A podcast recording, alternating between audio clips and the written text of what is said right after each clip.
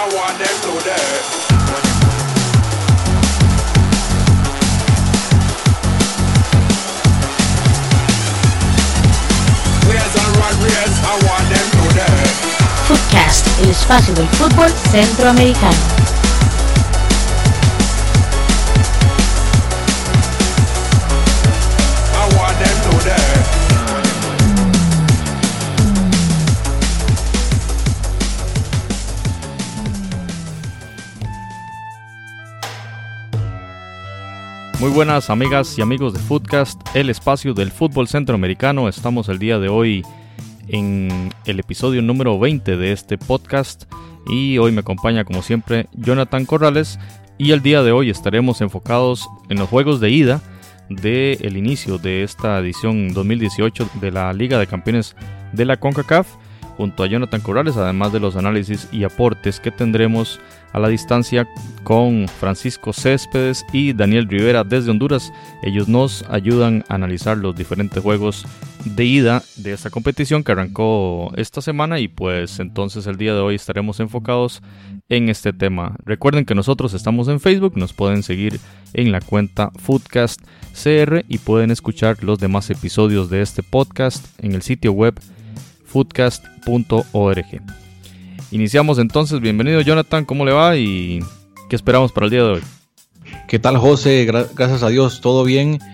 Pues hay que repasar primero cómo nos fue con las predicciones. Yo creo que nos fue de regular a malo y eso tiene que ver también con el, el apoyo que nosotros le estábamos dando a los equipos centroamericanos que lamentablemente no les fue tan bien. Entonces, vamos a hacer un repaso, un análisis de todos los encuentros con la participación de nuestros colaboradores en Centroamérica y también con algunos colaboradores habituales de este programa.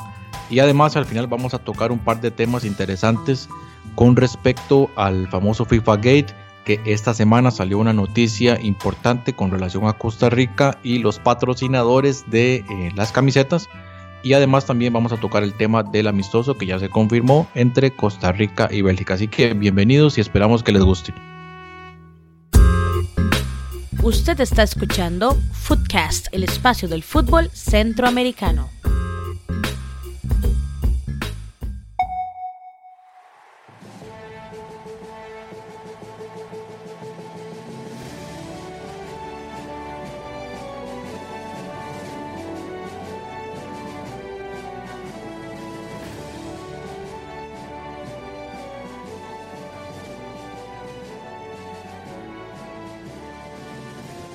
Muy bien, entonces ahora vamos a compartir cuáles fueron los resultados en esta jornada de octavos de final, el, inicio- de la Liga de Campeones de CONCACAF 2018 y arrancó en la ciudad de Heredia, en, en el Eladio Rosabal Cordero.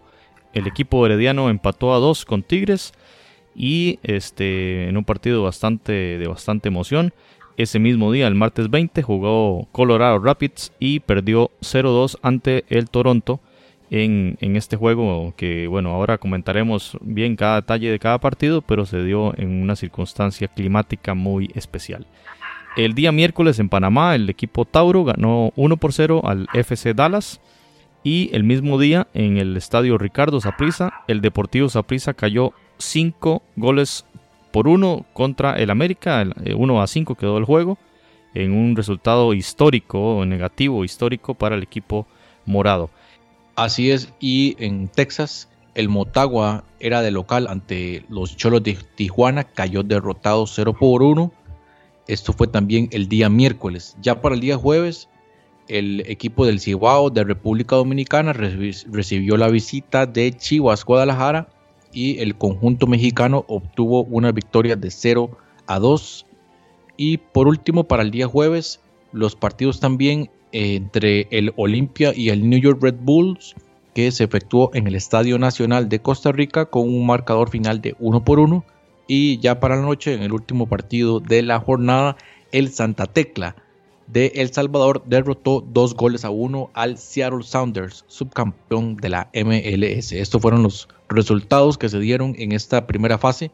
Y entonces pasaríamos en, a realizar un análisis de cada uno de estos encuentros para ver, sobre todo bajo una perspectiva de los equipos centroamericanos, cómo les fue. Atención con el arquero.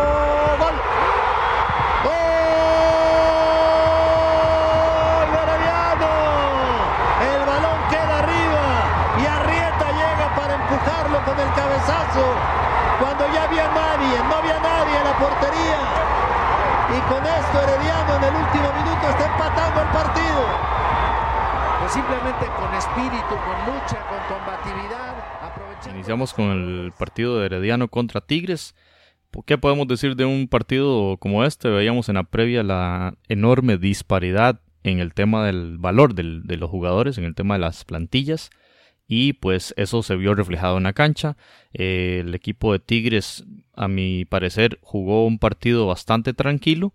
Y este llegó al gol muy rápido, al minuto 14, por eh, Francisco Mesa un- una anotación en la que le dejan ingresar al área, los centrales no tienen una marca muy, muy cercana, andaba muy libre el jugador y simplemente en una estirada de pierna logró empujarla a- hacia el fondo de los cordeles. El primer tiempo termina entonces 0 por 1 y en el segundo tiempo, en el minuto 59, Lucas Cebrayán eh, anota de la misma forma. Fue una jugada por, por la punta derecha. eh, la jugada, había una línea defensiva herediana muy. Los defensas estaban muy, muy cerca unos, unos de otros y dejaron que entrara Jürgen Damm por la derecha muy, muy fácil, muy solo. Este lo que hizo fue llegar hasta la línea de fondo y metió un centro donde entró Cebrayán y simplemente igual eh, empujó la pelota al, fondo de los cordeles. Entonces al minuto 59 Heredia perdía 0-2 en una situación bastante dramática para el, para el equipo local y que bueno lanzó, lanzó varios cambios. Este intentó ir más al ataque y sin duda que arriesgó más. Creo yo que el equipo Tigres se confió. Se confió, bajó el ritmo y Herediano aprovechó. Entonces, este, al, cerca del minuto 90, una jugada de penal, una mano en el área y Jendrik Ruiz convirtió el 1 por 2 y el empuje Herediano, el, el ímpetu que, que tenía Herediano para tratar de salvar el juego. Un juego que repetimos, no fue desde el punto de vista táctico, desde el punto de vista del rendimiento de los jugadores, de las llegadas, de- no fue el mejor del, del, del Club Sport Heredia- Herediano, pero logró, eh, sí creemos que con, con mucha gallardía y con una, eh, digámoslo así, un empuje hacia adelante, un empuje ofensivo que le eh, implementó Jafet Soto. Eh, lograron en una jugada muy extraña un, un tiro libre que precedió una, un mal pase del portero del, del Tigres. Eh, el tiro libre vino, el portero hace una salida muy mala. El cabezazo fue un cabezazo muy raro porque le dieron como con la parte alta de la cabeza, la bola hace una parábola muy alta, baña al portero y en el fondo, en la línea, eh, la termina empujando eh, Jairo Arrieta en el último minuto del juego y verdaderamente que Heredia logró un empate eh, agónico y que le da digamos que cierta esperanza, pero, pero sí logró por, por lo menos en este juego limpiar eh, la imagen mala que tuvo con más de 70 minutos quizá totalmente avasallado por el equipo mexicano. Y al final pues este empate creo yo que maquilla, maquilla bastante bien el equipo herediano el, el resultado y sí da cuenta de, de un equipo que puso que puso bastante y que le dio muchísima importancia al juego. Repetimos, eh, creemos que Tigres eh, aflojó bastante y le permitió a Heredia crecer y, quizá fue un error estratégico del equipo mexicano. Jonathan, ¿cómo viste este juego? Así es, como lo dice usted, José, yo creo que el equipo del Tigres dominó totalmente el partido. Tal vez lo dominó en un 85% de las acciones de, de, de todo el minuto de juego. Inicialmente pareció que Jafet Soto se equivocó en el planteamiento, hizo un cambio en, el sistema táctico, dejó el aproximadamente un 4-4-2 que venía utilizando gener, generalmente y cambió a una defensa de, con 5, 3 en el medio campo y 2 dos adelante. Y yo creo que ese posicionamiento táctico también influyó mucho en que el equipo de Heredia retrocediera demasiados metros en el terreno de juego y esto le permitía a Tigres avanzar con mucha facilidad, sobre todo por el sector derecho, como le decía usted. ¿Y quién estaba por ese sector? Ahí estaba Junior Díaz. por ahí fue donde entró ese segundo gol con las incursiones de, de Jürgen Damm y también ahí con lo que iba mostrando eh, el, Lucas Celarayán, el, el, argentino, por el centro. Entonces todos estos factores fueron influyendo en que el equipo herediano, el partido eh, en los primeros minutos fuera pues un total desastre. La diferencia era bastante importante entre ambos equipos y ya el equipo de Tigres en un segundo tiempo con, con, una diferencia de 2 a 0 que para ese momento ya podían haber sido hasta cuatro goles, lo que podría tener de diferencia eh, para el minuto 60. Después me parece que Tigres empezó a dosificarse un poquito dentro del terreno de juego, ya no era el mismo ímpetu para ir hacia el ataque. Eh, también luego ocurrió el, problemita este con el jugador Francisco Mesa, Em, en donde salió lesionado un problema en su rodilla, el famoso ligamento cruzado anterior, que eh, posiblemente lo va a dejar fuera del Mundial de Fútbol si es que iba a ser eh, convocado. Entonces una muy mala noticia para, para el jugador colombiano Francisco Javier Mesa de eh, Tigres.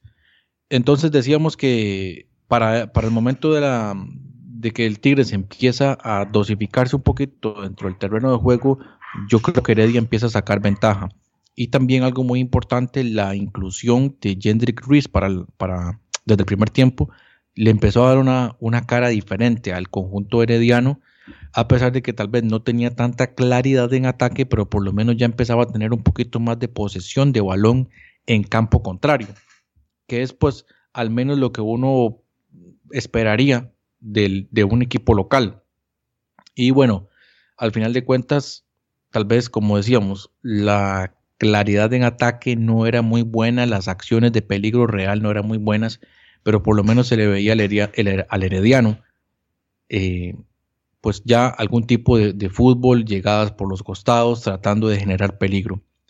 Que bueno, y al final tal vez no, no lo consiguen por decirlo de alguna manera, por méritos propios, que no se me malinterprete lo que estoy diciendo, pero llega al minuto 90 con un penal, 89-90 más o menos fue el penal, gol de Jendrik Ruiz, y como decía usted ya, el, gol del empate de Jairo Arrieta con ese horror de, Nahuel Guzmán, que ya nos tiene acostumbrados a estos altibajos. Por un lado le saca eh, pelotas increíbles, incluso en este mismo partido, con unas tapadas bastante importantes, y por otro lado comete un error garrafal que al final le cuesta el partido al equipo de Tigres y también yo coincido con lo que dice usted. Es un empate que a Herediano le deja esperanza para el partido de vuelta, pero siendo honestos y con lo que vimos en el terreno de juego, me parece que eh, la serie está bastante favorable para el equipo de Tigres. Sí, para cerrar el tema de este partido, eh, coincidimos en, esta situación. Recuerdo la jugada ahora que hablaba usted de Nahuel Guzmán, una jugada cuando iba 1 a 0 ganando Tigres, un pase muy bueno que le puso Elías Aguilar a Randall Azofeifa, quedó mano a mano con el portero, Azofeifa no le hizo el, bañito que se llama, el, sino que quiso matarlo, tiró a matar y, y Nahuel Guzmán se estiró y logró, logró tapar eh, el remate. Ese hubiera significado era cerca del minuto 55 algo así y hubiera significado el 1 a 1 el partido quizá hubiera tomado otra otra trayectoria otro diferente desarrollo pero una jugada increíble del portero y como usted dice este el error al final como que quita el mérito que tuvo esa, esa enorme jugada contra Sofeifa.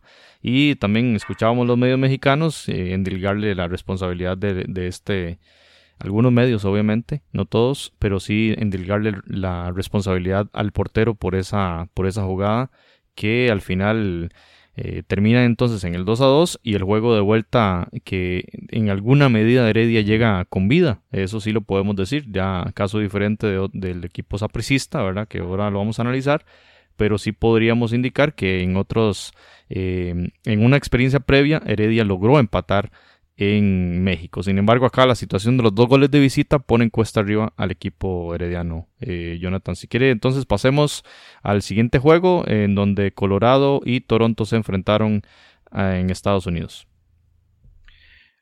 Así es, y como lo decía usted antes, un encuentro en donde el aspecto del tiempo influyó bastante. Se rompió un récord en partidos entre equipos de la MLS, menos 16 grados Celsius en Colorado. esto fue 3 grados Fahrenheit. Una temperatura pues bastante extrema para un partido de fútbol. Mucha gente pues había recomendado que el partido no se llevara a cabo. Pero bueno, finalmente esto es así. La, la CONCACAF ya tiene los horarios puestos y esto no le conviene mucho a la MLS de por sí. Y bueno, dentro del partido lo que puedo destacar, lo que pude observar, el equipo de Colorado en el papel ya de por sí no se veía más superior al, equipo de Toronto, que además es el campeón. Ya, había llegado ya en dos ocasiones a la final de la, del torneo de la MLS, pero las jugadas de peligro, las primeras jugadas de peligro las tuvo el equipo de Toronto, sobre todo por el sector izquierdo, donde las incursiones, por ejemplo, de este jugador Badji, que es senegalés, eh, fueron bastante importantes. Eh, también ahí la participación del jugador de Ghana, Jay Boateng, también bastante importantes. Y mm, tuvo, este Badji tuvo un uno contra uno eh, ante el portero Bono y falló increíblemente. Ya algunos compañeros estaban celebrando prácticamente y al, al final la falló. Esto creo que como, como se aplica mucho el, dicho, el que perdona pierde. Y en efecto, en la primera el Toronto, Jovinko eh, vacuna literalmente y ya el partido se le pone cuesta arriba. Y mm, el primer gol fue de Osorio, con una, con una, una oportunidad de Jovinko que había ya avisado y eh, e, esto en el primer tiempo. Y en el segundo tiempo es cuando cae el gol del canadiense Osorio en una jugada que inicia Jovinko, de hecho, por el sector derecho y pues concluye Osorio por la izquierda y en el segundo tiempo y también en el segundo tiempo cae el segundo gol del Toronto por obra de Sebastián Jovinko, el jugador italiano que milita en el Toronto ya desde hace unas tres temporadas allá en el fútbol de la MLS. Entonces, en resumidas cuentas, podríamos decir que sí, el Toronto en efecto dentro del terreno de juego eh, fue superior, ya no solo en el papel, como lo habíamos analizado, también en el terreno de juego, a pesar de que, como decíamos, el equipo de Colorado tuvo acciones de peligro importantes que desperdició, sobre todo en el primer tiempo, y ya para el segundo tiempo el, equipo de Toronto logró estabilizar esta, esta, mm, esta ofensiva de Colorado para pues lograr plantarse mucho mejor en el terreno de juego y al final aprovechar esas oportunidades que se le presentaron. Entonces, finalmente un marcador de, de 0-2 favorable para el equipo canadiense que ahora manejará correctamente ese partido de vuelta, no solamente con una ventaja de dos goles, sino también esos goles de visita que son bastante importantes. Por cierto, una regla totalmente ya obsoleta que debería desaparecer, pero eso es otro tema, eso, eso es para otro programa. Así que entonces pasamos al, analizar el otro de los partidos, que sería pues esa eh, e-, ese partido allá en Panamá entre Dallas y el equipo de Tauro en el Rommel Fernández. Sí, nada más antes de pasar al Rommel Fernández, indicar que ese cuadro de Toronto es un cuadro bastante respetable. Michael Bradley, Josie Altidor, Víctor Vázquez, un zurdo muy bueno, y Jovinko como indicó Entonces, si como pinta el Toronto va a pasar y enfrentaría al ganador de Tigres Heredia, tengan mucho cuidado porque este es un cuadro bastante bien armado. Jesús González para cobrar desde la esquina. El remate de Aguilar, la suelta Jesse. ¡Gol!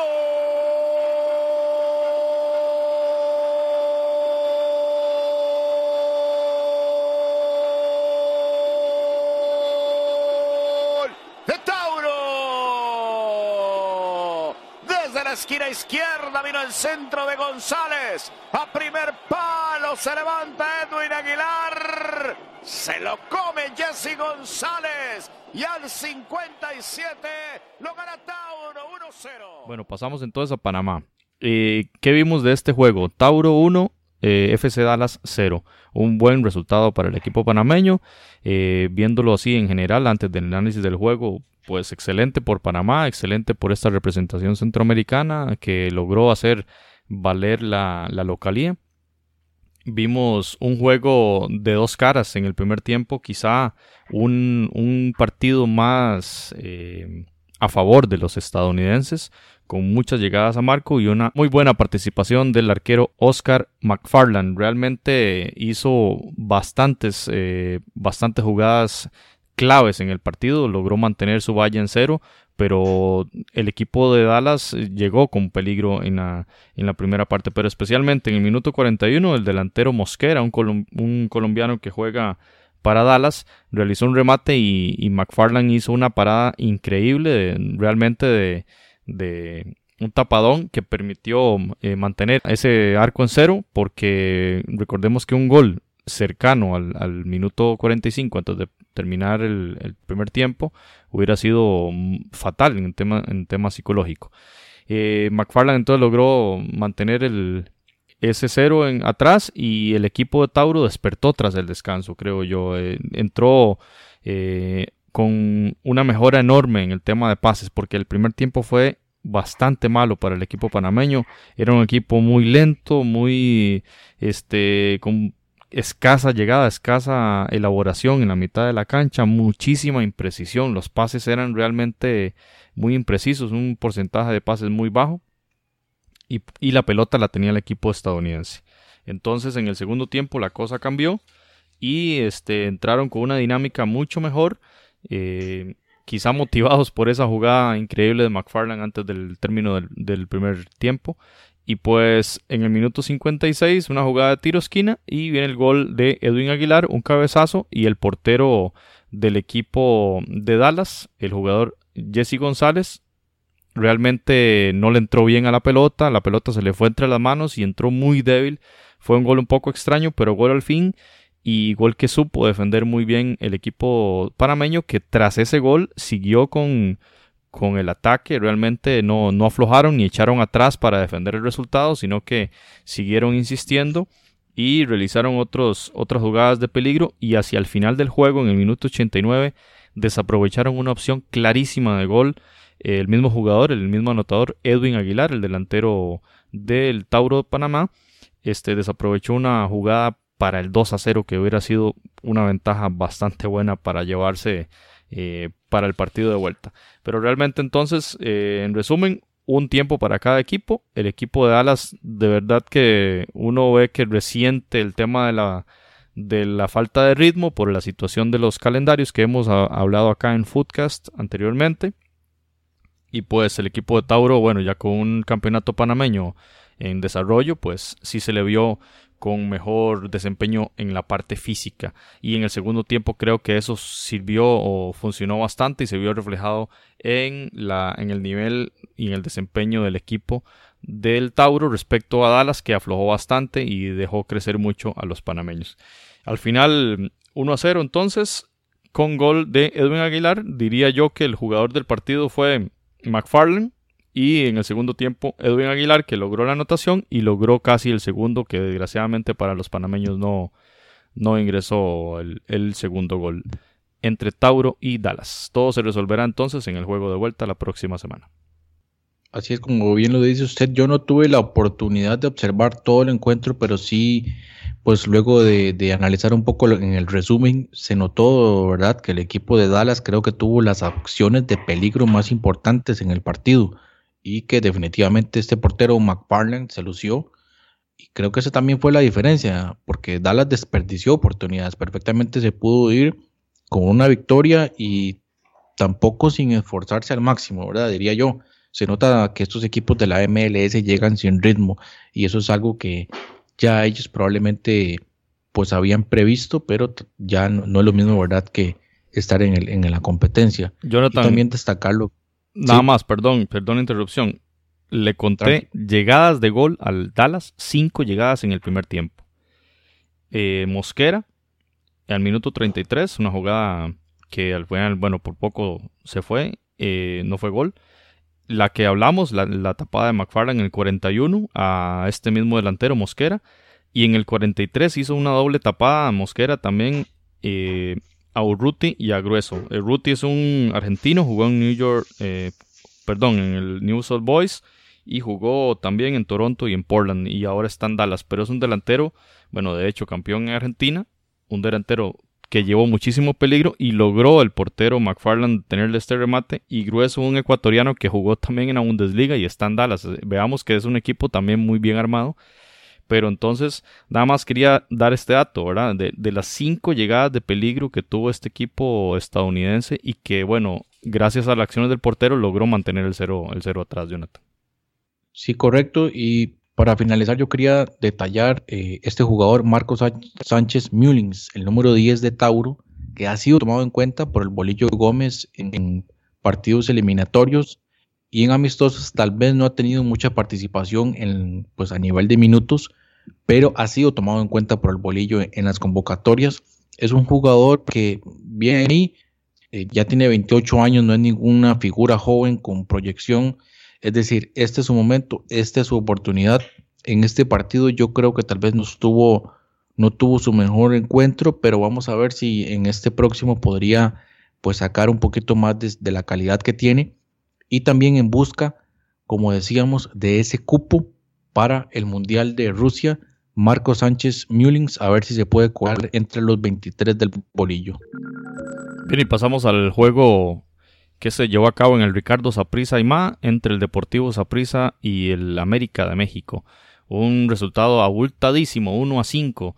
La derrota sapricista, una derrota que ha, causado muchísima conmoción a nivel, a nivel nacional en Costa Rica por el, el resultado, la diferencia tan amplia entre el, el, Club Morado y el actual líder de la Liga MX. Entonces, eh, un marcador que quizá eh, fue inesperado en virtud de lo que había sucedido el día antes en Heredia, un equipo herediano que logró empatarle a la mejor plantilla del, fútbol mexicano y veíamos el Saprisa que venía, que se había reforzado muy bien, especialmente en delantera y la afición morada y la afición nacional en, general que, que, la mayoría estaba apoyando al Saprisa, pues se lleva este golpe. Se esperaba, digamos, con lo de Heredia que podía suceder algo igual o inclusive mejor. Alguna gente hablaba que Saprisa podía derrotar al América, pero desde el minuto 2 en el gol de Cecilio Domínguez ya se vio que la cosa no iba a ser nada fácil. El 1 a 0 cayó muy temprano. A los 35 minutos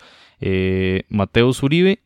Y al minuto 45 el doblete de Cecilio Domínguez. 0-3 el primer tiempo. Eh. Qué panorama más complicado para el Deportivo Saprissa.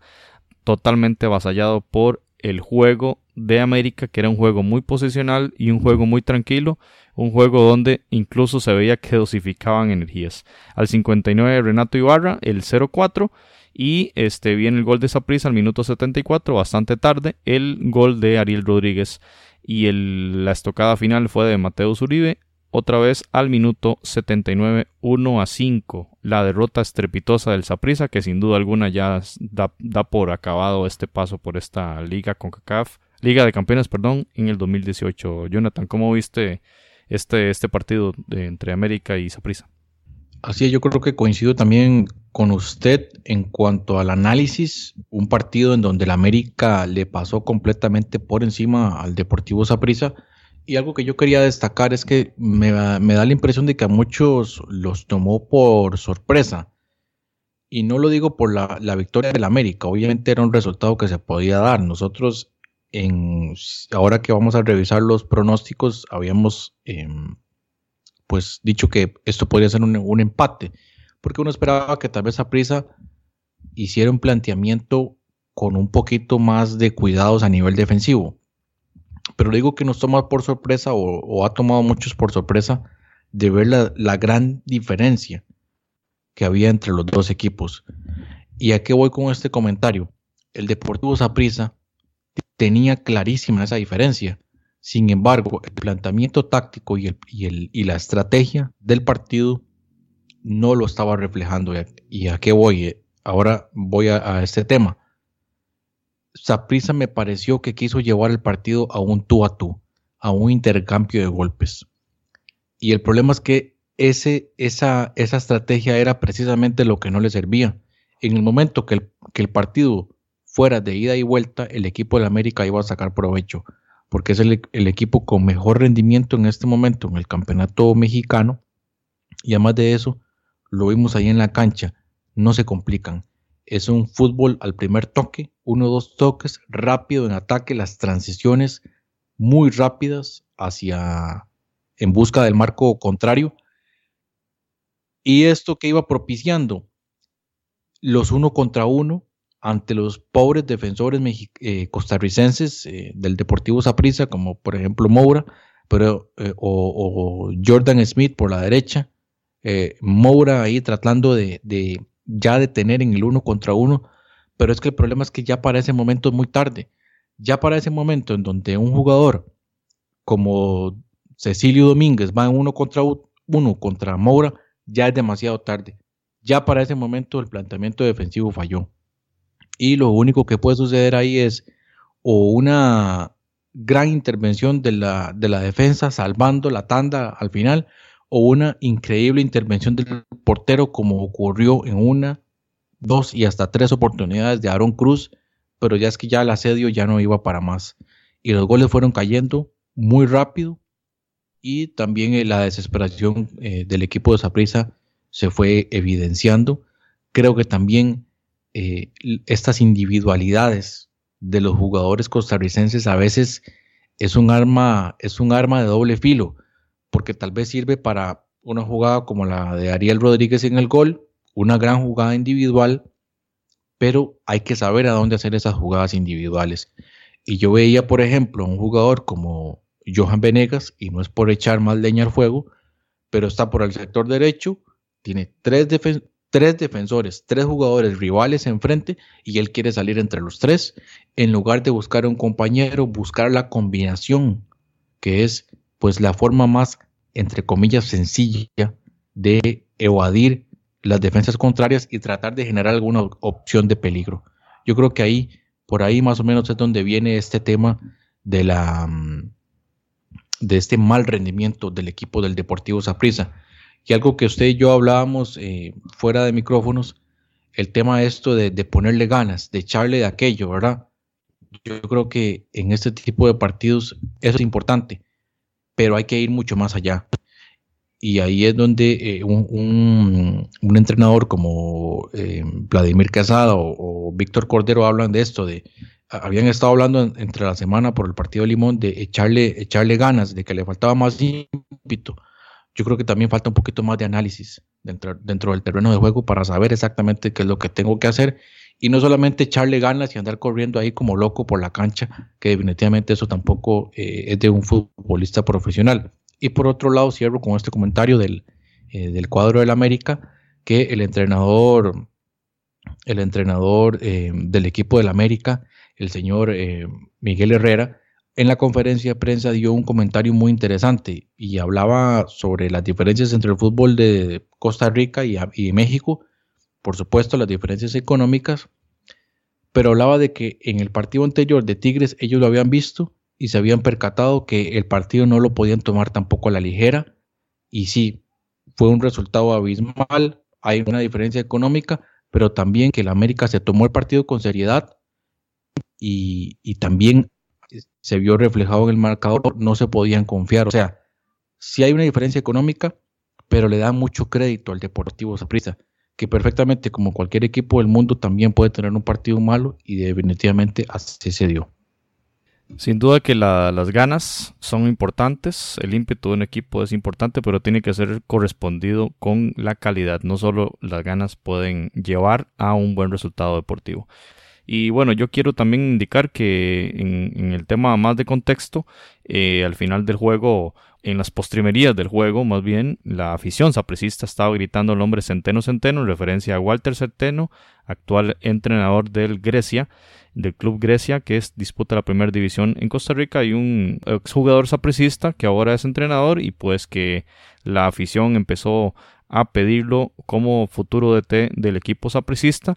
Vladimir Quesada fue nombrado esta temporada y era asistente técnico de Carlos Watson. De hecho, Vladimir Quesada en las conferencias de prensa no sale eh, como entrenador oficial, pues no tiene las características o los requerimientos específicos para cumplir como tal. Eh, allí hay todo un debate y podemos inclusive hablar después de este tema porque es importante como un, un club tan grande como Saprissa a nivel no solo de Costa Rica, de Centroamérica y del área por tener tres títulos de la CONCACAF Liga de Campeones, eh, tiene esta serie de manejos administrativos y manejo deportivo, ¿verdad? De, de cómo ubica como entrenador o nombra como entrenador a una figura que realmente, con todo respeto lo digo, no está preparada para esto, es mi opinión simplemente y bueno, se refleja mucho en el sentir de la afición y se refleja también en los cambios. En el minuto 27 hizo un cambio delantero por delantero, David Ramírez por Ariel Rodríguez y hasta el minuto 60 hizo un cambio, digamos, más o menos en el dibujo táctico, donde saca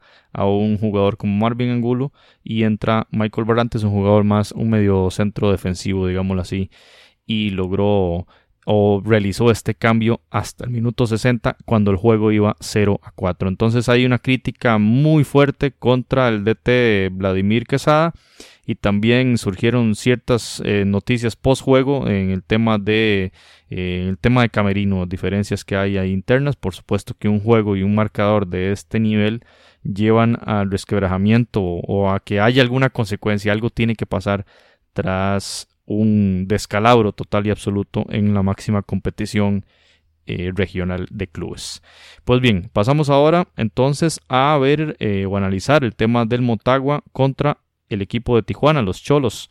Este juego se llevó a cabo en Estados Unidos también por el tema el tema político, la situación política en Honduras que determinó la Confederación que este juego, tanto como el de Olimpia, debían desarrollarse fuera de las tierras catrachas. Eh, este juego, además, al igual que el de Colorado y Toronto, sufrió una situación que era una tormenta eléctrica muy fuerte que obligó a que en el segundo tiempo el juego tuviera que suspenderse por cerca de una hora. El juego entonces terminó cerca de la medianoche hora de Costa Rica, este juego entre Motagua y Tijuana. Este partido lo analiza nuestro compañero Daniel Rivera desde Honduras. Muy buena gente de Footcast, eh, les habla Daniel Rivera desde Honduras para comentarles de los partidos de los equipos hondureños. Empezamos con el Motagua. Motagua jugó contra Cholos de Tijuana, fue un partido en el cual el Motagua al primer tiempo tuvo mayor control, mayor posesión de balón, mayores oportunidades de gol. Se le miró más inquietud sobre querer llegar al marco. Se le miró hambre de ganar el partido. En estas oportunidades Motagua las perdió y como es una ley del fútbol, el que perdona pierde. Eh, en el segundo tiempo, Choros de Tijuana eh, se reajustó en el campo, empezó a, presionar, a coartar el movimiento de los laterales, mayor presión, mayor marca. Entonces eso, eso limitó al segundo tiempo al Motagua. El gol, el gol, sí, si bien es un gol que tiene el Cholo de Tijuana, pero vamos a ver que en los últimos 10-15 minutos tuvo 3-4 intervenciones el portero Jonathan Rugier sobre todo que, le permite también perder 1 a 0 a perder 3 a 0, que pudo ser también una opción, le permite al Motagua encarar el partido de vuelta con ciertas posibilidades de darle, de darle eh, una alegría a la gente de Honduras y principalmente a la gente motahuense eh, con 1 a 0, 2 a 1, esperando que el Motagua pueda concretar las oportunidades que tiene porque eso va a darle la, confianza para que pueda eh, pasar a la siguiente ronda. Pues se le ha criticado acá en, Honduras la, posición de Diego Martín Vázquez sobre los cambios. Algunos tarde, otros que creen que no eran los correctos, porque, como les mencionaba, normalmente la Liga Nacional juega con dos delanteros. Y eso permite pues que los defensas eh, estén uno a uno. Pero cuando solo tiene un centro delantero, permite que los defensas le hagan el 2 a 1 al centro delantero. En, resumen, el Motagua tuvo oportunidades, pero las, falló. Cholo llega dos veces, un gol. Muy bien, excelente la intervención de nuestro compañero Daniel Rivera desde, eh, Rivera desde Honduras. Y yo creo que coincido plenamente con el comentario en el sentido también de que el Motagua tuvo buenas ocasiones de gol en el primer tiempo, en donde el portero de Tijuana y también este, pues algunas intervenciones de la defensa fueron muy oportunas para lograr mantener ese, ese marco en cero. Sin embargo, yo tal vez esperaba un poquitico más de, ese equipo de Motagua, sobre todo, por ejemplo, en el caso de Rubilio Castillo, que venía jugando bien, un poquito más de aporte de Carlos Discoa, del mismo Walter Martínez, lo que podía hacer este jugador Crisanto, que lo hemos visto con la selección de Honduras por el sector derecho, pues tiene buena, buena técnica eh, y, buenas eh, creaciones a nivel ofensivo. Y bueno, al final de cuentas esto no fue suficiente, esa es la, esa es la realidad, no fue suficiente para lograr anotarle al equipo de Cholos, que en el segundo tiempo, pues una gran, un gran gol por parte del uruguayo Rivero, desde fuera del área, pues eh, una gran anotación para vencer al portero argentino Ruggier, que, como decía también Daniel, tuvo buenas intervenciones, pero no fue así como que uno dijera el jugador del partido, como, como vimos en el caso del equipo del Tauro. Pero sí, bueno, lo, lo que yo me quedo con, esa, con esta idea es, el Motagua tuvo ocasiones, pero no fue suficiente, y eso es lo que a mí me deja pues una sensación de que obviamente no solamente ya va con el partido eh, con un marcador adverso, pero también con muy pocas opciones para, lograr remontar allá en, Tijuana. y pasamos al juego que se llevó a cabo en República Dominicana, en donde el campeón del área caribeña, el Cibao FC, se enfrentaba al equipo de Chivas de Guadalajara el partido terminó 0 por 2. La primera anotación a cargo de Jesús Sánchez al minuto 40, primera parte, y el segundo gol de Chivas fue al minuto 90, al cierre del juego a cargo de Macías.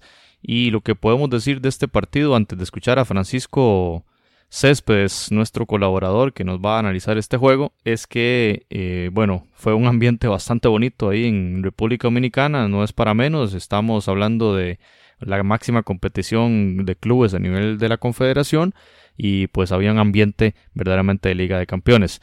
Y eso es muy muy valioso ¿verdad? No, no lo logramos ver en otros juegos por las circunstancias ya mencionadas en el caso de Motagua y en el caso de Olimpia.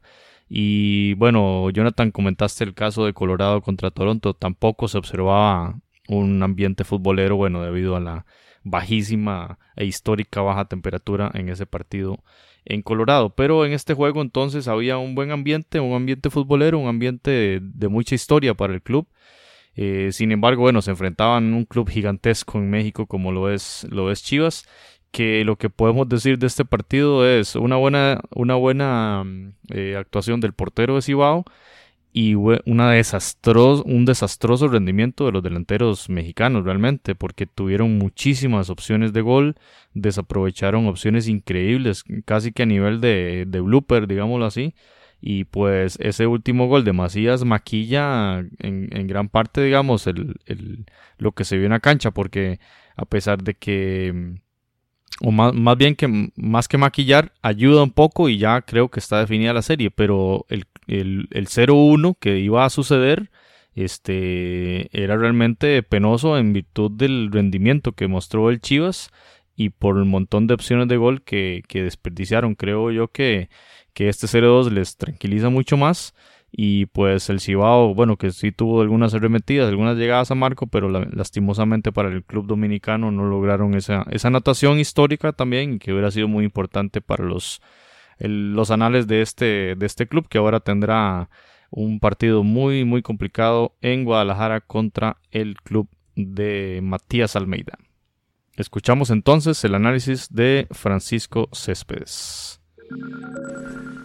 Hola amigos, eh, espero que se encuentren muy bien.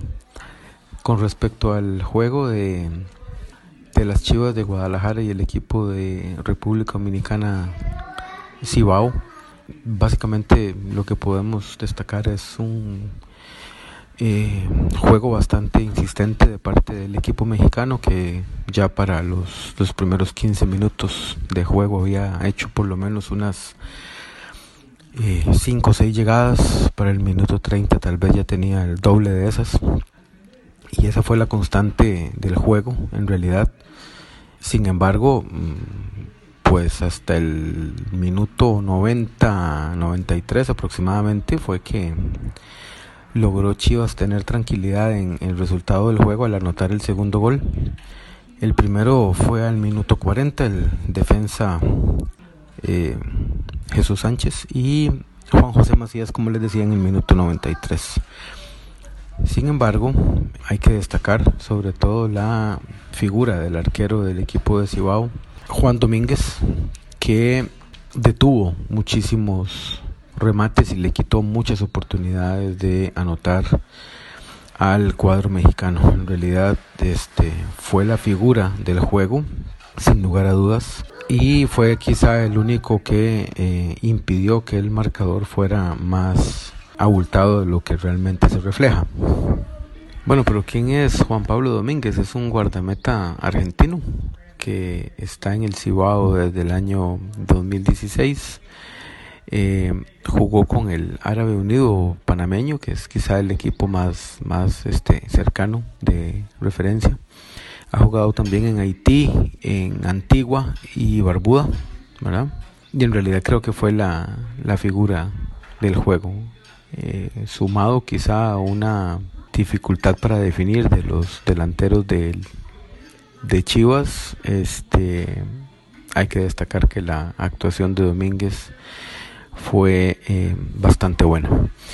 Eh, un partido de trámite que podría haber terminado con un marcador mucho más abultado, pero que sin embargo es un resultado sumamente cómodo para que Guadalajara regrese a casa y maneje el partido de vuelta. Creo que no hay mayor sorpresa en el resultado más allá de que de que haya un equipo dominicano en la competición, cosa que me parece que es la primera vez que ocurre desde que se juega en este en este formato. Eh, eso sería. Ahí como siempre estamos a las órdenes en todo lo que les podamos ayudar. Un saludo, un abrazo para todos. Muy bien, con excelente intervención de Francisco Céspedes, con el análisis del, de este partido y como bien él lo indicaba, un hito yo creo también para la historia del fútbol dominicano con la participación de este Cibao, que pues bastante interesante, ¿verdad? Cómo se, eh, se refuerza con jugadores de, de, otras regiones, por ejemplo de Haití, que siempre tiene una producción de jugadores muy importante, ¿verdad? Para el área del Caribe. Y pues bueno, en el caso de, de Chivas, lamentablemente para los intereses de ellos, yo creo que lo que viene haciendo en el torneo mexicano también se ve reflejado ahora. Y si bien es cierto, tiene una planilla pues repleta de jugadores de gran calibre, incluso jugadores seleccionables por parte de Osorio. Vemos el caso, por ejemplo, de Cota, Rodolfo Cota, el portero. Creo que ha sido, ha, sido tomado en cuenta por Osorio. El caso de Osvaldo Alanís, el Hummels mexicano, como le dicen. Em, pues ahí eh, un defensor importantísimo. Por lo menos yo creo que en el caso de Cota y Alanis prácticamente no tuvieron mucho trabajo. Pero sí, bueno, en el caso de Orbelín Pineda, por ejemplo, de Rodolfo Pizarro, el mismo Alan Pulido, uno hubiera esperado un poquito más. Y al final de cuentas, un resultado favorable para Chivas, pero definitivamente que deja un muy mal sabor de boca porque definitivamente debieron haber sacado a mi criterio un resultado mucho más amplio y que pues eh, con mucho más tranquilidad, no solamente en el resultado, sino también de haber hecho una buena labor. Sin embargo, yo creo que este, este, por lo menos esta serie está completamente definida. Muy probablemente Almeida, yo esperaría que para el partido de vuelta utilizaría también algún cuadro alternativo. Aquí está el recién ingresado, este puede ser Baires que va a tocar en corto por la izquierda con la salida que tiene Marlon Cornejo. Aquí viene el centro, la pelota, termina siendo el rebote, gol.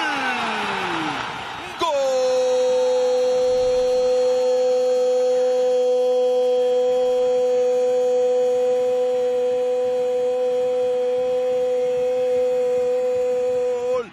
De Mayen. Gol del Santa Tecla que estaba tocando la puerta. Gol del Santa Tecla que lo estaba buscando. ¿Y quién más sino el 10? ¿Quién más sino el capitán? El hombre más peligroso que entra al área. Se encuentra el balón y de pierna derecha termina venciendo al guardameta que ya estaba tendido. Tocó por la izquierda. Vino el centro de Marahona. Y de esta manera, con la pierna derecha, muy bien, entonces para continuar con el análisis de los partidos, nos queda analizar entonces el partido que se efectuó en el Estadio Las Delicias en El Salvador, en donde Santa Tecla recibió la visita del subcampeón del fútbol de, de los Estados Unidos, el Seattle Sounders, que llegó a este encuentro, pues al igual que los otros equipos, tanto mexicanos como los, los equipos de la MLS, con el cuadro titular, ¿verdad? No dejando nada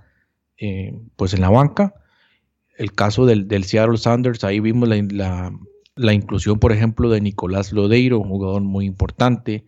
El mismo Morris, que ha sido seleccionado de los Estados Unidos, Jordan Morris, lo recordaba, no sé si lo recuerdan de aquel partido entre los Estados Unidos y Costa Rica en la Copa de Oro, pues ahí estuvo presente. También importante destacar la participación de Waylon Francis, el costarricense lateral izquierdo, pues tuvo una, una participación importante, un encuentro difícil, ¿verdad? Para el equipo, para, para Waylon Francis, ya vamos a explicar por qué. Y bueno, en el caso de, de Santa Tecla, un equipo salvadoreño que ya había sido, ya ha sido campeón en un par de oportunidades en el fútbol Cuscateclo, pero me por lo menos a, a, nivel personal, yo no había tenido la oportunidad de observarlo ya en competición internacional y me deja un buen sabor de boca porque si bien es cierto, en el papel los dos equipos definitivamente el equipo de Seattle es mucho más equipo. Yo creo que el equipo de Santa Tecla planteó un partido muy inteligente tratando de resguardarse en defensa en, en muchas zonas del terreno de juego donde no le convenía llevar el partido. Y en ese, en ese, en ese aspecto, el, entrenador uruguayo Rubén da Silva, yo creo que hizo un muy buen planteamiento eh, a nivel táctico y a nivel estratégico. Y por otro lado, el equipo del Seattle, el de Seattle, yo creo que nunca logró romper ese planteamiento defensivo, le costó muchísimo generar peligro y eso al final de cuentas pues se ve reflejado también. El gol del, del Seattle muy bueno, eh, fue el primer gol del partido, fue por intermedio de Nicolás Lodeiro. Si no han tenido la oportunidad de observarlo, es un rebote que le queda a Nicolás Lodeiro aproximadamente que tal vez unos 40 metros del marco y le da de seguido y logra bañar al guardameta eh, al guardameta Almeida, el mexicano portero del, del Santa Tecla, un verdadero golazo muy importante. Yo creo que tal vez nominado a uno de los mejores goles de esta primera jornada de la Liga de Campeones de CONCACAF. Y pues para el segundo tiempo, el segundo tiempo el equipo de Santa Tecla trató de arriesgar un poquito más y ya empezamos a ver cómo fue la, participación muy importante para mí el jugador de partido, eh, Mayen, no solamente porque metió los dos goles, sino también porque fue para mí ese jugador diferente que lograba la creación de oportunidades de peligro para el equipo de Santa Tecla, sobre todo por el sector derecho, que era, como decía antes, donde estaba ahí el defensor Waylon Francis, el lateral izquierdo. Entonces, por eso yo decía, tuvo un partido muy difícil ahí eh, el jugador costarricense. Y bueno, también ya empezaron a, a verse eh, o aparecer jugadores que venían de segunda línea, como el caso, eh, segunda línea, como el caso de Brian Tamacas, el lateral derecho. También vimos la participación del brasileño Ricardinho, que habíamos dicho en la previa, que venía con buen nivel. Yo creo que pues ahí vimos algunas pinceladas. El penal se lo cometen a él. De hecho, es, ese penal que, con el que Santa Tecla logra sacar la victoria. Y bueno, la verdad muy contento por el equipo, por este equipo centroamericano, el segundo equipo centroamericano que logra una victoria en esta Liga de Campeones, así que muy bien por ellos. Yo creo que por lo menos dejan un muy buen sabor de boca a, este club Santa Tecla, al club, al club tecleño, no solamente desde el punto de vista que es un equipo relativamente nuevo en, el, pues en la palestra internacional de CONCACAF, pero también para el fútbol salvadoreño que definitivamente ha sufrido muchísimo en los últimos años, con muy pocas buenas eh, cosas o rescatables, resaltables para los clubes salvadoreños. Y pues la verdad, muy contento, muy bien por ellos. Ahora viene el partido de vuelta, donde vamos a ver si le alcanza. Yo creo que tal vez en el papel el Seattle Sounders, sobre, además de ese gol que lograron de visita, pues yo creo que les queda muy favorable allá en el frío que se va a vivir en Seattle. Entonces, pues bueno, contento por la victoria de Santa Tecla, pero yo creo que también un poquito está cuesta arriba ese partido para manejar, manejarlo allá en Seattle. No quiero ser muy negativo, pero bueno, e, eso es lo que por lo menos así a grandes rasgos estoy analizando lo que pueda ocurrir en ese partido de vuelta. Jonathan, yo, bueno, rescatar ahí del, de este juego el, el ambientazo que hubo ahí en, en este partido de Santa Tecla Sounders. Muy buen ambiente de Champions y realmente el ímpetu que le puso el equipo luego de ese golazo de Lodeiro. Realmente creo que es el gol de la fecha, el, golazo de, del equipo de Seattle.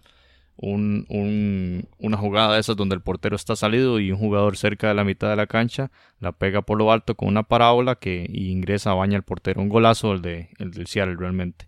Pero en el segundo tiempo sí, el, el Santa Tecla logró logró regresar al juego, logró llegar con peligro y pues esas dos anotaciones de Mayen que le dan ese triunfo, creo que yo, creo yo que bastante importante, lo celebraron bastante fuerte, bastante bien en El Salvador, se lo merecen y desde acá, este, muy contentos realmente por ese triunfo del Santa Tecla.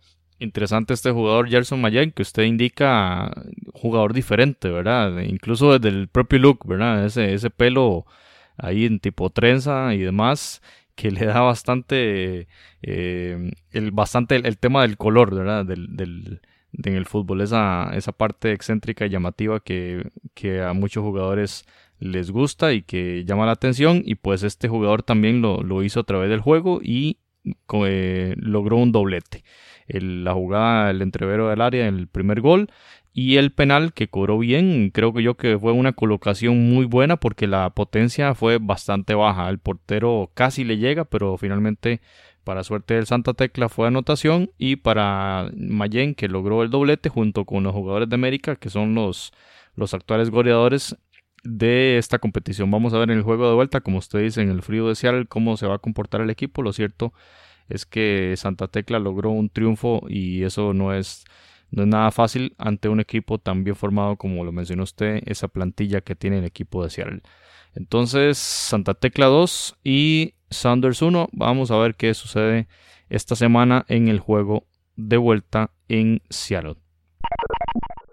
Pasemos entonces a analizar ahora el último de los partidos en el cual el Olimpia de Honduras empató a un gol contra el New York Red Bulls. Esto, este partido se desarrolló en San José de Costa Rica el jueves a las 9 de la noche. Fue una hora poco habitual para iniciar un juego acá en el país, en Costa Rica.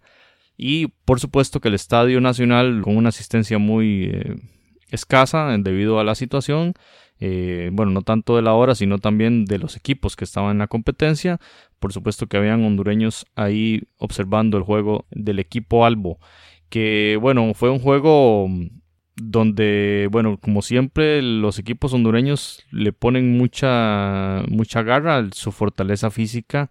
Eh, obviamente hay que aprovecharla y pues ahí adelante tenía ni más ni menos que Carlos Cosley, un jugador espigado, ya lo conocemos muy bien, es un histórico del fútbol de Honduras y pues ahí estaba la esperanza en ofensiva del equipo Catracho, un, un pivoteador y un buen rematador tanto de cabeza como de pierna izquierda lo que hablábamos en la previa era que el equipo de New York, al igual que todos los de la MLS, venían duros, venían están en una, eh, una, época de pretemporada y por lo tanto no estaba muy afinado, muy flojo el equipo, sino que podría enfrentar algunos problemas físicos y bueno, pues en este juego, digámoslo así, que el resultado final no lo no da cuenta de ello y más bien el Olimpia fue el que tuvo que venir a resolver o a, rescatar el juego que se adelantó en el minuto 31 a partir del gol de Danny Roger del equipo de New York y el empate cayó al 73. Bastante tarde ya el, empate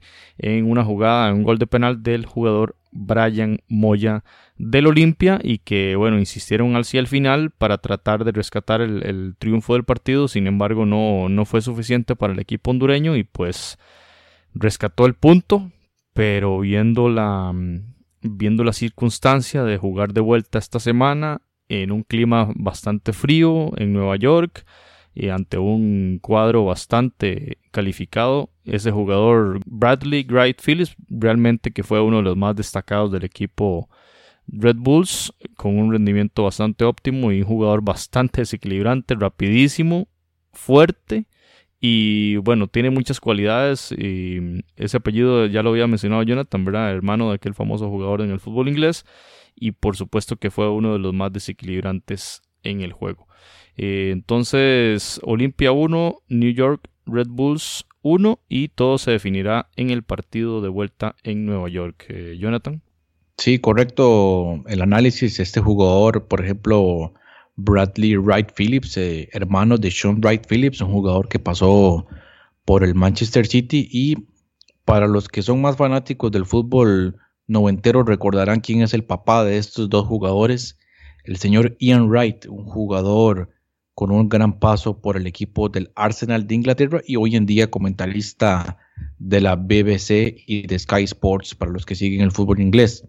Y sí, bien, como lo comenta usted, yo creo que un partido del Olimpia mm, en donde definitivamente yo esperaba un poquitico más de este cuadro hondureño, que también destacable que está apareciendo el, jugador Luis Ovalle, panameño ahí, y también para el caso de Centroamérica en, el equipo del New, New, York Red Bulls está Michael Amir Murillo y en el banco se quedó Fidel Escobar en el banco del Red Bulls pero definitivamente yo creo que a la Olimpia le faltó un poquitico más. Por momentos el partido yo creo que se volvió muy trabado y eh, pues ese gran pase de Bradley Wright Phillips para el primer gol del señor Roger en el primer tiempo, eso pues yo creo que obligó al Olimpia en, la, en la etapa complementaria a tratar de ir a buscar más el marcador. Por ahí empezó a aparecer un poquitico más Michael Chirinos, que yo creo que por lo menos a mí en un ámbito personal me queda debiendo, pero bueno, al final logran ese, ese empate que, que es mejor que nada. Pasamos entonces a nuestro compañero Daniel Rivera, que de nuevo nos va a analizar el partido desde su óptica y va a comentar el partido desde su perspectiva. Adelante, Daniel. Vamos a ver que el, Olimpia tuvo oportunidades, pero fueron eh, esporádicas porque se dedicaron más a marcar los dos equipos, a cerrar los espacios, más que a buscar el, marco contrario. el partido, la clave estuvo en el medio campo. Se sujetaban las, eh, los defensas, los, defensas laterales no iban con tanta frecuencia al campo. Entonces podemos ver que fue un partido medio aburrido porque hay que aclarar, el segundo tiempo se puso más interesante por los cambios, por el, por el gol, pero podemos determinar que el Olimpia eh, saca un buen resultado, aunque sea de local, porque no pierde, porque iba perdiendo. Entonces eso vemos que le permite al, al, Olimpia poder encarar su partido de vuelta. Eh, con tranquilidad porque tampoco juega este fin de semana porque lo, las autoridades de la Liga Nacional le han dado, eh, suspendieron los partidos del Motagua y del Olimpia para que pudieran concentrarse en este torneo.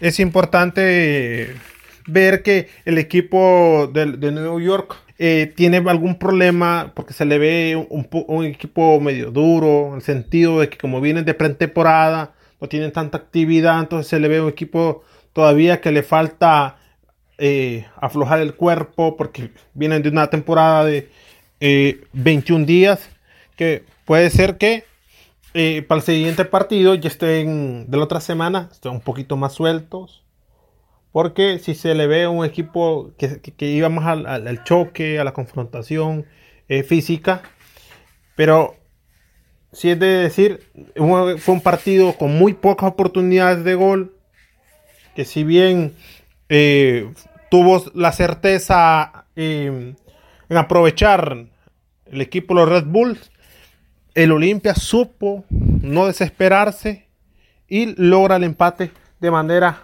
rápida.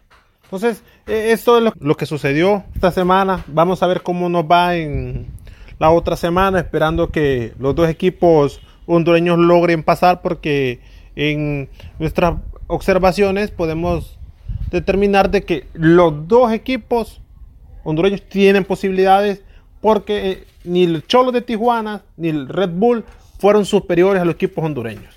Eso sí, va a ser crucial los primeros 15, 20 minutos.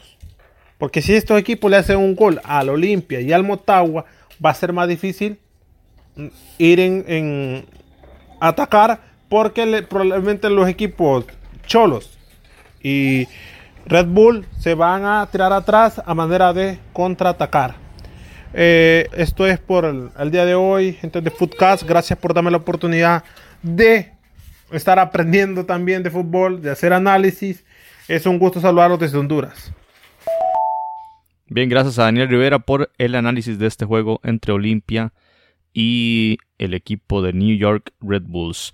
Entonces, repetimos, esperaremos los resultados de vuelta esta semana y en el próximo episodio de Footcast, el 21, estaremos hablando de todo el análisis de los juegos de vuelta y esperamos que los equipos de Centroamérica tengan un mejor rendimiento. Y hablando de ese análisis global, podemos decir entonces que los seis equipos en competición del área centroamericana, vamos a ver los rendimientos. Hubo dos equipos que lograron su victoria, sus respectivas victorias, en el caso Tauro y Santa Tecla, dos equipos que empataron, en el caso Herediano y Olimpia, en el partido que acabamos de analizar, y dos clubes que perdieron en esta condición de local, que eran la condición de todos los equipos de Centroamérica.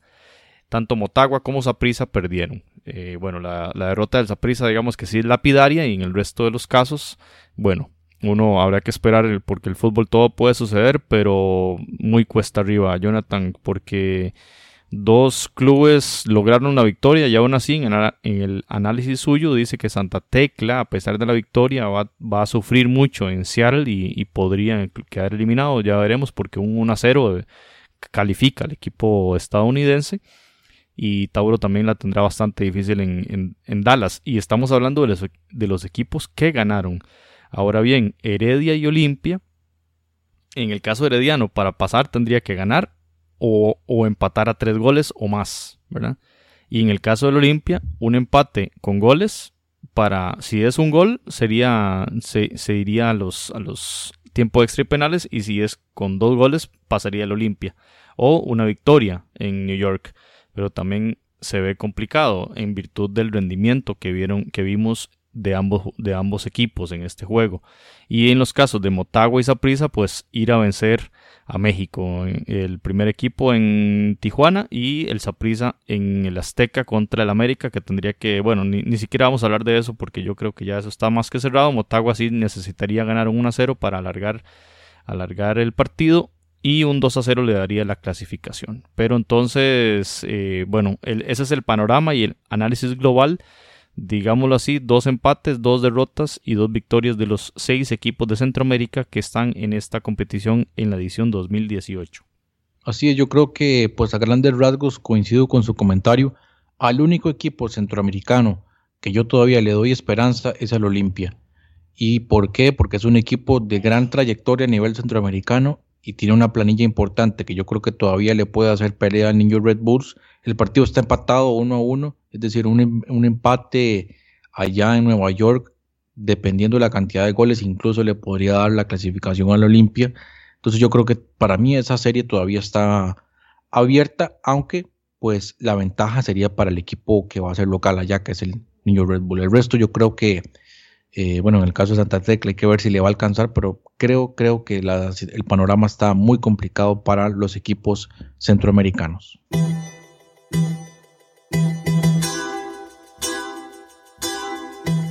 Usted puede escuchar otros episodios en foodcast.org.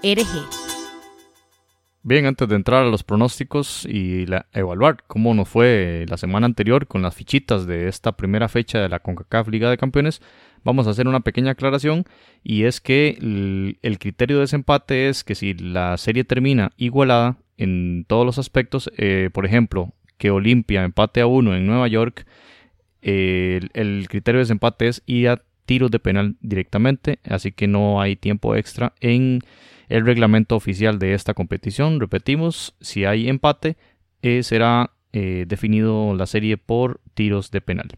Bueno, ahora pasamos entonces con Jonathan para ver cómo nos fue en esas en esos pronósticos jugando nosotros de Nostradamus en esta primera ronda de partidos de la Coca-Cola Liga de Campeones. A ver cómo nos cómo nos fue Jonathan. Bueno, yo creo que en términos generales no fue bastante mal, hay que ser, hay que ser honestos. Yo creo que eso también tiene que ver muchísimo con a veces uno dar pronósticos con el corazón, como se dice, en lugar de un análisis un poquito más objetivo. Decíamos entonces que en la previa para el partido de América y Saprisa le habíamos dado la victoria, no más bien un empate. Tanto Soro como yo le habíamos dado un empate a ese primer partido fallamos los dos. Partido Chihuahua Chivas, yo le había dado pues la ventaja para el equipo de Chivas. Ahí sí la pegué y solo había dado un empate. Ahí falló en el caso del equipo de República Dominicana. En el caso de Santa Tecla Sounders, los dos le habíamos dado la victoria al Santa Tecla, entonces ahí por lo menos la pegamos. Luego en el partido de Olimpia contra el New York Red Bulls, los dos le habíamos dado la victoria al equipo del Olimpia, ahí la fallamos. Luego en el partido de Motagua contra Cholos, yo le había dado la victoria a Motagua y solo la pegó con esa victoria de Cholos de visita. Posteriormente en el caso del partido de Tigres eh, contra Herediano, yo le había dado la victoria al equipo de Tigres y Soro le había dado la victoria al equipo de Costa Rica en el caso de, de Heredia y ahí fallamos los dos. Y finalmente, entonces en el partido de Colorado contra Toronto, yo le había dado la victoria a Toronto, ahí la pegué y solo le había puesto al empate. Entonces ahí, ahí falló en el, en el pronóstico.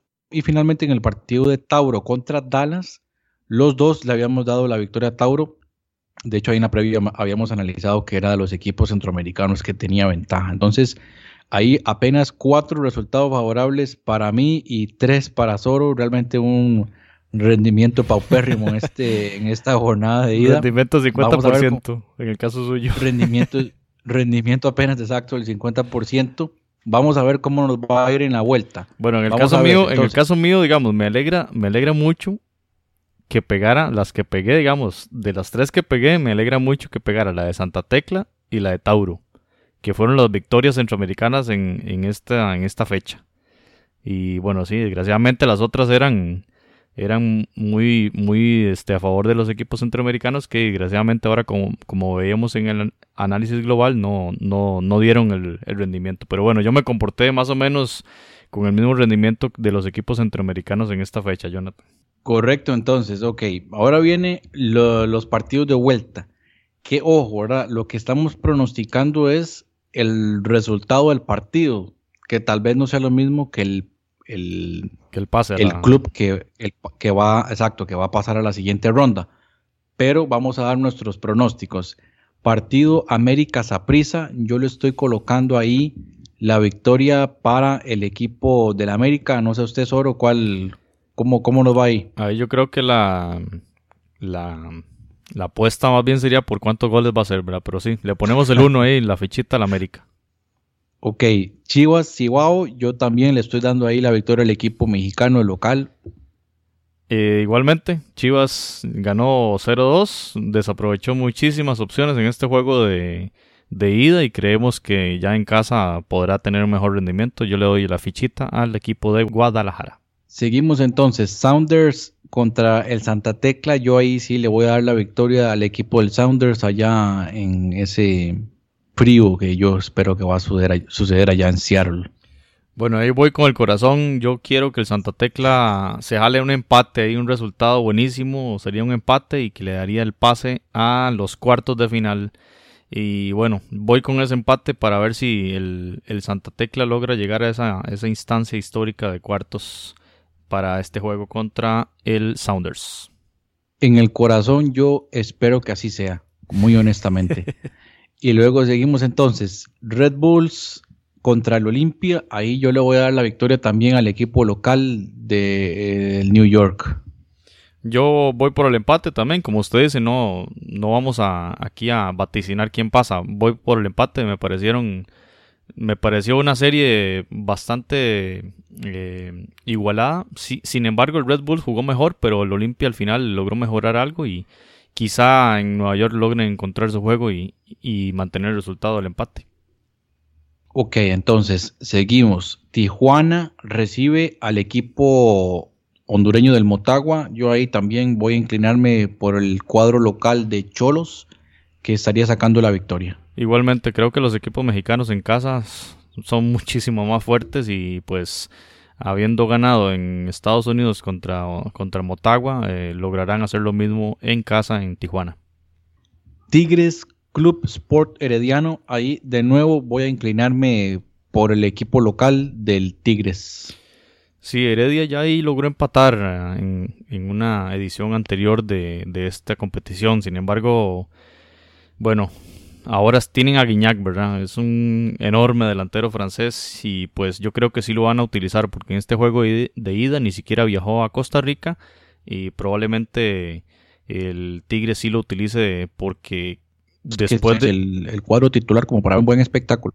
Sí, porque también el, el, hecho de haber perdido una ventaja de dos goles quizá despierte en Tigres cierto respeto del, Herediano, ¿verdad? Este, entonces pienso yo que sí van a meter al cuadro titular y, y, va, no es lo que yo quiero, pero el Tigres va a pasar por encima de Heredia, me parece. Seguimos entonces, partido de vuelta. El equipo del Toronto FC recibiría al Colorado Rapids en Canadá. Yo ahí le voy a dar la victoria al equipo campeón de la MLS. La fichita mía también va para el Toronto, o sea, realmente el cuadro que tiene y el rendimiento eh, en la cancha que vi en ese juego congelado y todo, pero el equipo de Toronto jugó muy bien. Creo que, bueno, si, pasa el Toronto jugará contra, contra Tigres, según estos pronósticos nuestros, y esa serie será muerta en cuartos de final. Creo que Toronto va a pasar, ahí le ponemos la fichita a el equipo local.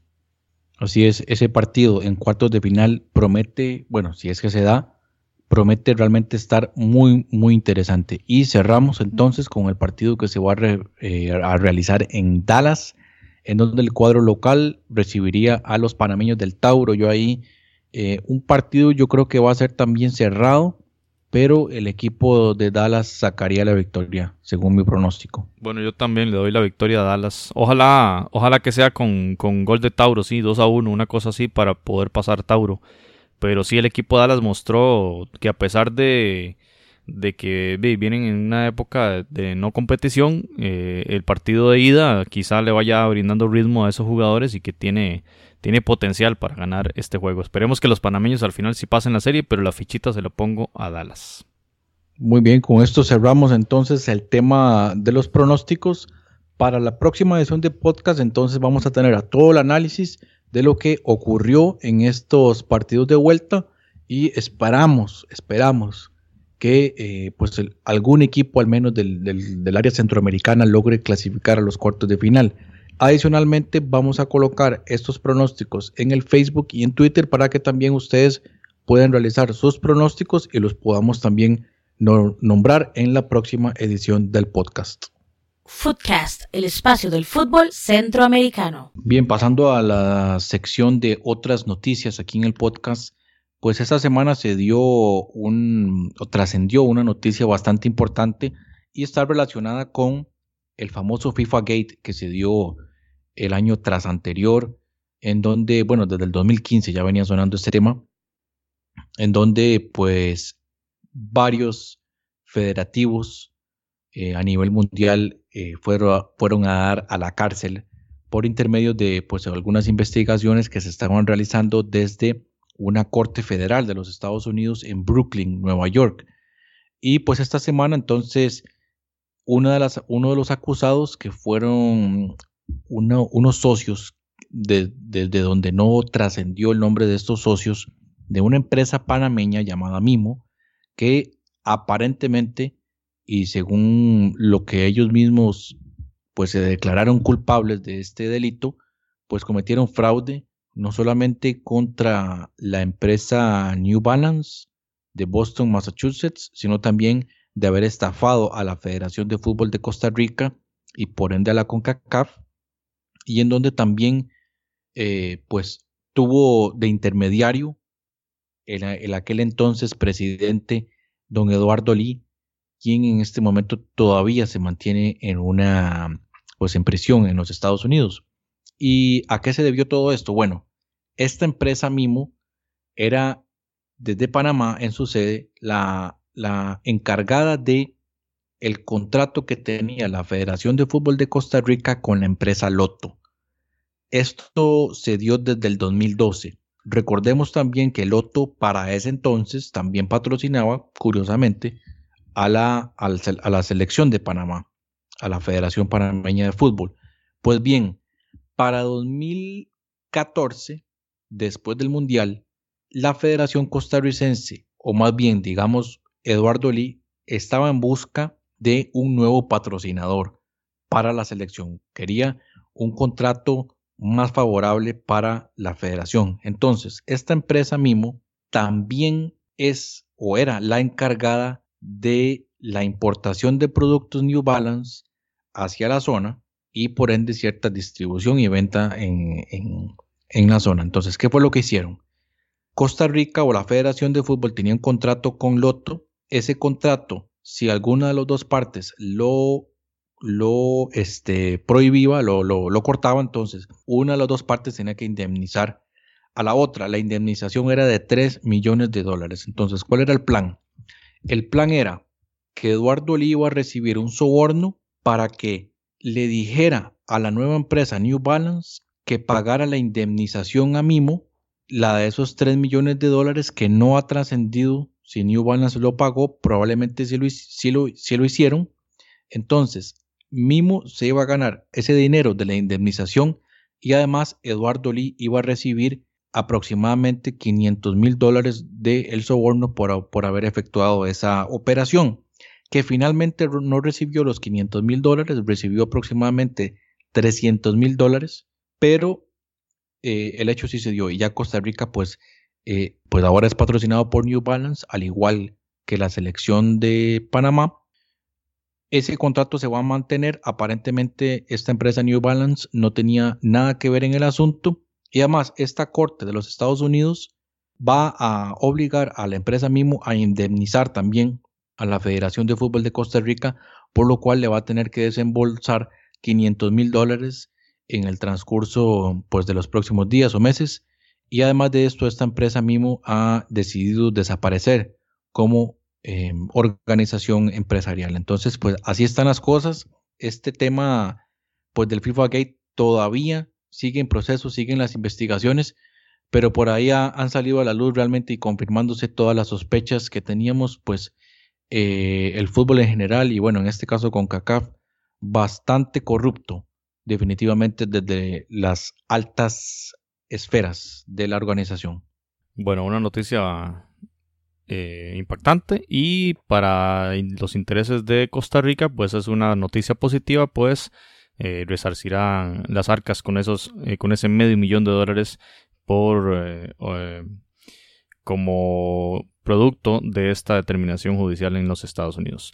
Bien, en otros temas un poquito más positivos, vamos a hablar, hablar y confirmar el fogueo del que hablábamos la semana anterior en, el, en la edición 19 del Foodcast donde veíamos la lista de fogueos de la selección de Costa Rica de cara a los preparativos de Rusia 2018 y conversábamos que el partido contra Bélgica era un partido probable, pues ya se confirmó esta semana la Federación Costarricense de Fútbol y, su homóloga belga eh, confirmaron el juego que se desarrollará el 11 de junio en Bruselas, en Bélgica. este partido eh, enormemente complicado eh, en preparación para Rusia 2018. Costa Rica-Bélgica se jugará entonces el 11 de junio, apenas una semana antes del arranque del Mundial para la selección nacional de Costa Rica, que será el 17 de junio contra Serbia en la ciudad de Samara. Así las cosas, Costa Rica jugará contra Escocia el 23 de marzo, contra Túnez el 27 de marzo y eh, de allí hasta el mes de junio, donde eh, Irlanda del Norte será rival de la selección en San José, el 7 de junio en Leeds jugará contra Inglaterra y este fogueo del que estamos hablando contra Bélgica el 11 de junio en la capital de Bélgica.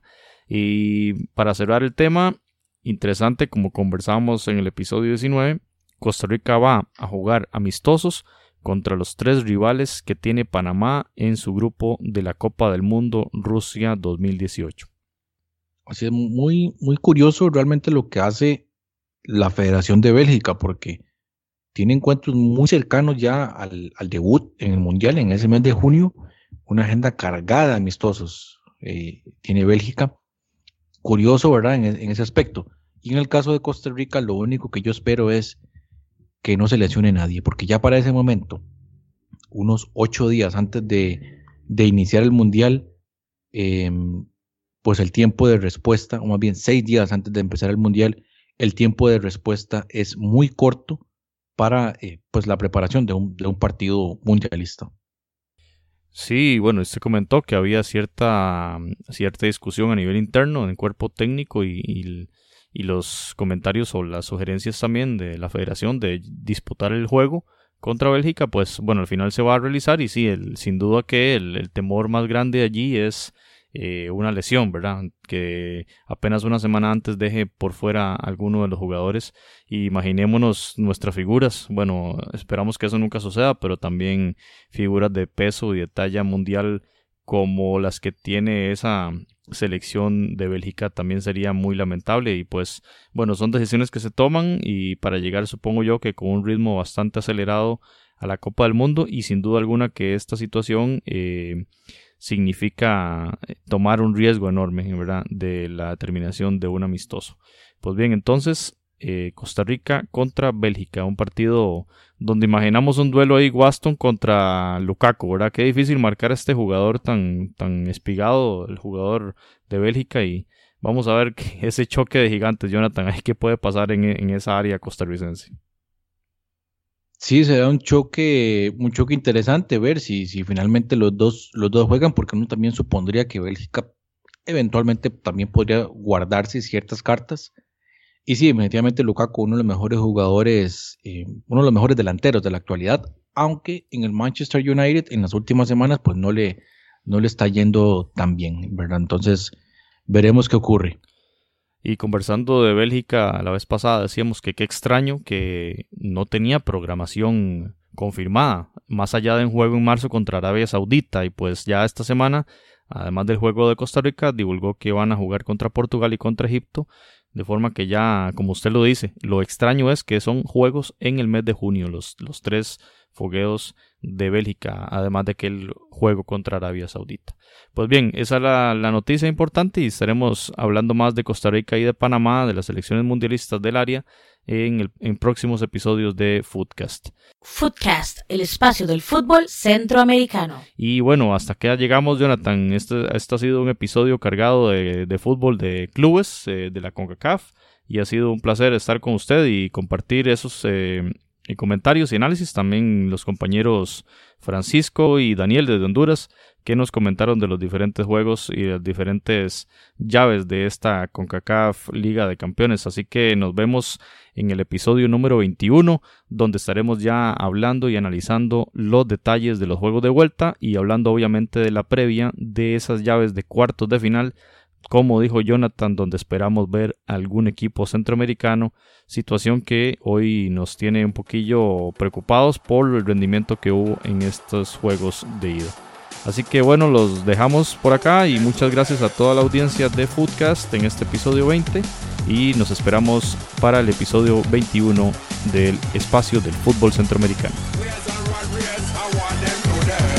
Foodcast, el espacio del fútbol centroamericano.